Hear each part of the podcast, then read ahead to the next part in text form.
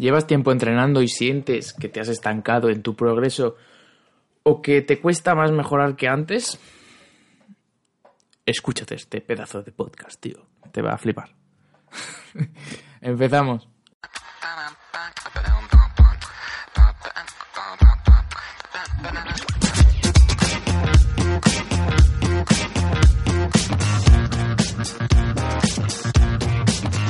Hola a todos y bienvenidos a mi podcast. Mi nombre es Jorge Guillén.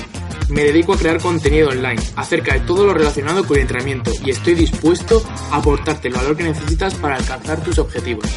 Si te interesa, no olvides buscarme en Instagram, Spotify o YouTube. Búscame como Guillén SW en las tres redes sociales y déjame acompañarte en tu camino al éxito. ¡Comenzamos!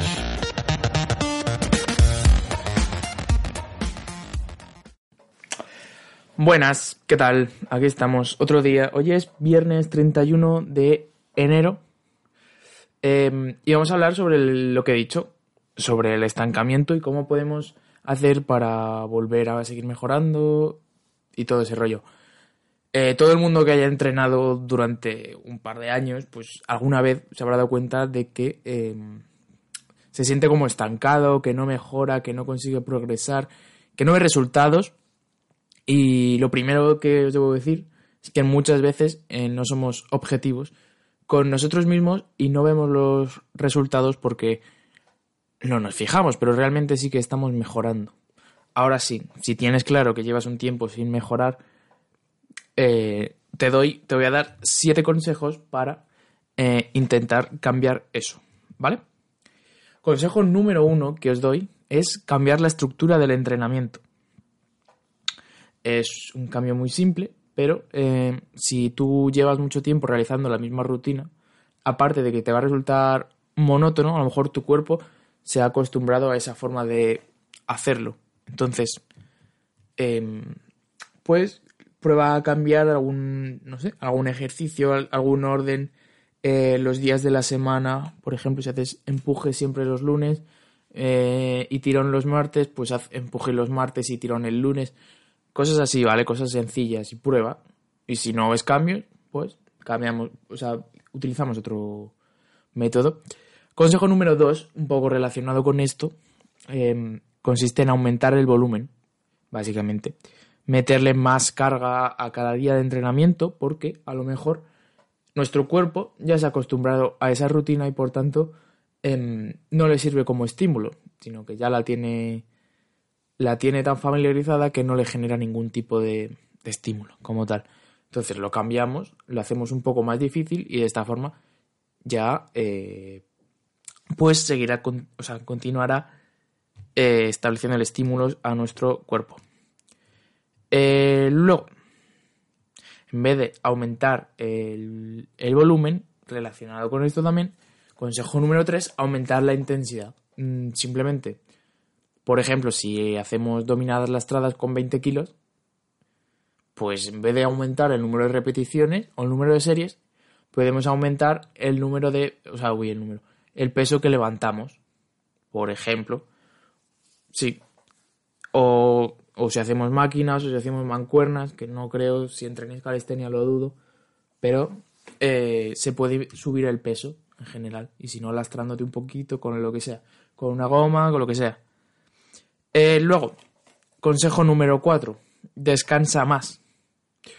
Eh, muchas veces el problema por el que no vemos los resultados, esto lo habré explicado como 8 millones de veces, perdón, voy a colocar un momento el micro, espero que no se oiga. Eh, vale. Que lo habré explicado como 8 millones de veces. El cuerpo mejora cuando descansa. Cuando, cuando realiza la supercompensación. Tú al entrenar no estás mejorando, Estás mejorando cuando descansas y tu cuerpo se recupera y hace las fibras más fuertes. Entonces, a lo mejor un problema, o sea, a lo mejor la causa por la que no ves mejoría es porque no estás descansando lo suficiente. Todo esto yo lo dejo para que lo os lo miréis y reviséis qué es lo que estáis haciendo mal. Luego, por ejemplo, si vuestro objetivo con la calistenia es hacer hipertrofia, por ejemplo, aumentar el tamaño de vuestros músculos y verte más grande, consejo número 6, eh, cambia a entrenamientos de fuerza y viceversa, ¿vale? ¿Por qué digo esto? Porque eh, tú imagínate que estás, trabajas siempre con rangos de repeticiones de 10 a 12 o cosas así.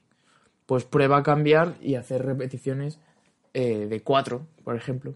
Y el aumento de la fuerza normalmente vendrá acompañado de un aumento del músculo. También, no tanto como si te dedicaras solo a... Lo iba a decir en inglés, iba a decir only, perdón, como si te dedicaras solo a la hipertrofia. Entonces eso, cambiar de rutina de fuerza a rutina de hipertrofia también puede ayudarnos a seguir mejorando. Y por último, en consejo número 7 sería revisar tu dieta. Porque, bueno, ya lo sabéis en realidad, al final el, todo lo que comemos es lo que va a hacer construir nuestro cuerpo en, sí. Y vi hace tiempo un, un meme que me, hizo mucha gracia, era como si tú a, tu Ferrari no le echarías Fanta en vez de gasolina, ¿por qué tú a tu cuerpo le echas mierda en vez de comida de verdad? pues eso, básicamente es eso. Que tenemos que comer eh, en proporción a lo que queremos conseguir y de manera mm, inteligente. Quiero decir, os dejo otro meme. si quieres ser un... Ostras, no me acuerdo, era un gorila, ¿no? Bueno, si quieres ser un, gorila, no comas como un pajarito. Y si quieres ser un pajarito, no comas como un gorila. pues básicamente es eso. Bueno, y aquí están los siete consejos. Espero que os sirva y que salgáis de ese estancamiento. Al final, todo es ponerse, replantearse las cosas. A veces hay que pararse y, y estudiar por qué pasan las cosas, por qué no mejoramos o por qué mejoramos tanto y seguir adelante. Así que nada, chicos, espero que os vaya muy bien, que entrenéis a tope y por aquí lo dejo. Nos vemos mañana con más. Hasta la próxima.